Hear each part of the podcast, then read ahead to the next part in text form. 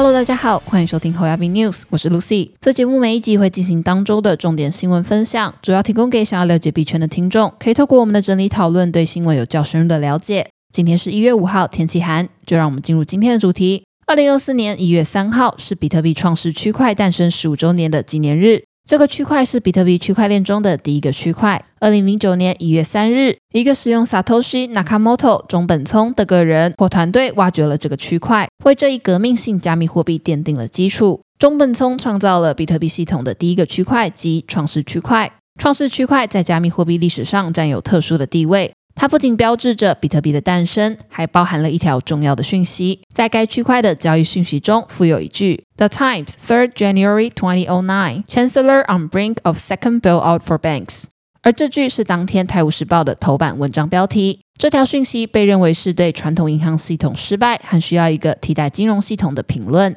全球各地的比特币爱好者正在庆祝这一里程碑。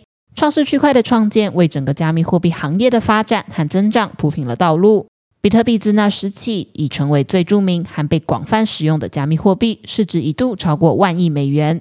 随着比特币继续获得主流接受，人们对比特币 ETF 的可能性也越来越感兴趣。一些人推测，比特币 ETF 若近期能获批准，是给比特币最好的生日礼物。然而，监管障碍和对市场操控的担忧，迄今阻碍了比特币 ETF 在美国获批的可能性。创世区块不仅具有历史意义，还代表着金融和技术的新时代的开端。比特币的去中心化特性和其潜在的区块链技术，有能力颠覆传统金融系统，赋予个人对其资金更大的控制权。随着比特币庆祝其十五岁生日，它对金融和技术世界的影响不言而喻。从在创世区块的不起眼开始，到其当前身为一项价值千万亿美元的资产，比特币已经走过了漫长的道路。加密货币和区块链技术的未来充满希望，比特币毫无疑问将继续在塑造这一未来中发挥重要作用。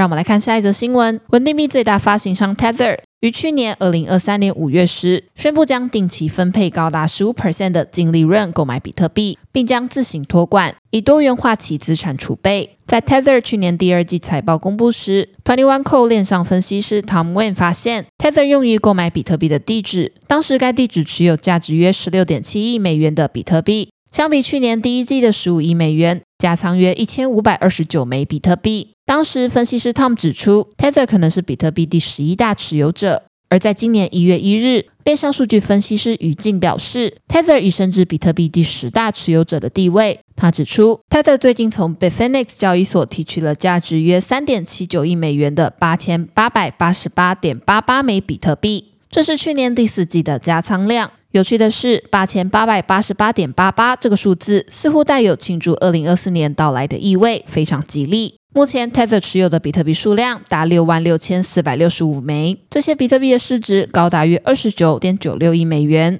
相比之下，去年第一季时，其比特币资产价值仅为十五亿美元，因此目前的价值已经近乎翻倍。据余静指出，Tether 购入这些比特币的平均成本约为两万五千一百七十六美元。基于目前的市场价格，这意味着 Tether 的未实现利益已达到约十三点二三亿美元，相当于高达七十八 percent 的投资报酬率。Tether 发行的美元稳定币 USDT 是市占率最高的稳定币。根据 CoinGecko 数据，其市值在十二月中旬首次突破九百亿美元，目前约九百一十七点三亿美元，不断创下新高，并占稳定币市场高达七十二点零五 percent 份额。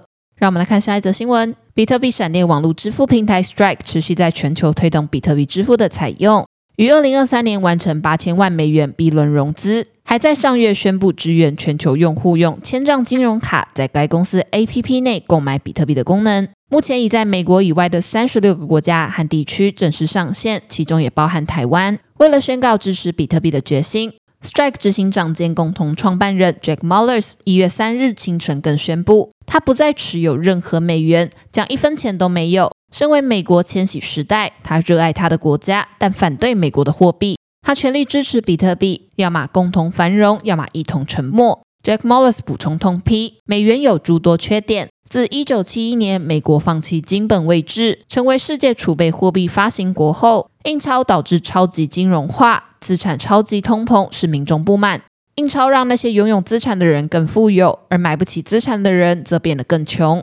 截至二零二一年，前十 percent 人口拥有美国总净资产的七十 percent。Jack Mollis 批评美元正在分裂人民，美国还面对枪支暴力、药物滥用和心理健康等问题。而称为千禧世代，他对美国最早的记忆是九一一事件和伊拉克战争。他目睹了持续不断的战争、债务压力和内乱。他表示：“我这一代什么也买不起，为教育、汽车、房子甚至食品而负债。” Jack Mollis 赞扬比特币是法币贬值的最佳体现。比特币有固定供应量，使用开源软体和分布式网络，不会通货膨胀。同时，比特币是能源货币，要获得它需要消耗能源，进而建立其独特的保存能力。此外，Jack 认为比特币也象征着美国价值观。是自由、机会、民主、权利和平等之地的货币。最后，Jack 表示，力挺比特币是一场和平的抗争，没有武器，没有愤怒的暴民，也没有暴力。他表示：“我疯了吗？我想只能拭目以待。至少，我希望成为一个教育媒介，激起你提出以下问题：我为什么要持有美元呢？”让我们来看下一则新闻。根据 BBC 的报道，自1928年迪士尼推出的经典动画。气船威利号中的米老鼠和米妮，其版权于二零二四年一月一日正式进入公共领域，也就是所谓的公共财。这样的转变意味着大众现在可以自由使用这些角色进行分享、创作和修改。一月一日，由哥布林 NFT 发行商 Truth Labs 和 NFT 铸造平台 Manifold Labs 宣布合作，抢先抓住第一个机会，将气船威利号代币化为 NFT 系列。Steamboat NFT 系列与以太坊创建，限量两千个，售价为零点零零一 ETH，在短短几个小时内就铸造完毕。地板价也瞬间飙升至零点一八 ETH，翻涨一百八十倍。迄今为止，交易量已达四百八十七 ETH，约为一百一十六万美元。另外，也有创建者创造了 Willy 和 Willy's Riverboat 这两个系列。相较于整体市场，气船威利号得到 NFT 社群较多的关注。实际上，原作中这些经典角色原定于一九八四年进入公共领域。然而，迪士尼为了保护其标志性角色的著作权，影响了美国版权法的修订，让著作权保护期限首次延长二十年至二零零四年，后来再次延长至二零二四年。这项法律由于其与迪士尼密切相关的背景，被称为《米老鼠保护法》。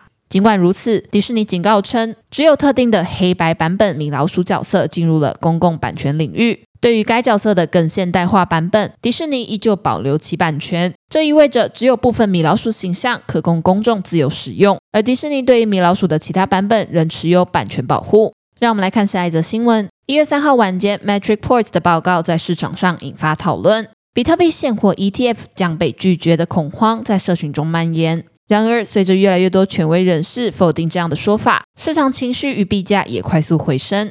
根据 Fox Business 的报道，美国证券交易委员会的交易和市场部门的专职律师于一月三日与潜在比特币现货 ETF 的几家主要交易所，包括纽约证券交易所、纳斯达克和芝加哥期权交易所的官员举行了一场闭门会议。报告指出，这场会议被视为一个积极的现象，表明美国证券交易委员会 SEC 仍在积极处理 ETF 申请的相关事宜。并要求各家交易所对其代表发行人提交的 90B Dash Four 文件做出最终修改。除此之外，该报道引用消息来源表示，尽管尚未做出最终决定，不过美国证券交易委员会 SEC 可能会在周五一月五号开始通知发行人关于批准的决定，而交易最快可能会从下周开始。本集的新闻分享就到这边结束了。若听众什么国内外的新闻或消息，希望我们帮忙阅读，可以在下方留言告诉我们。感谢你收听今天的后亚 B News，我是 Lucy，我们下周空中再见，拜拜。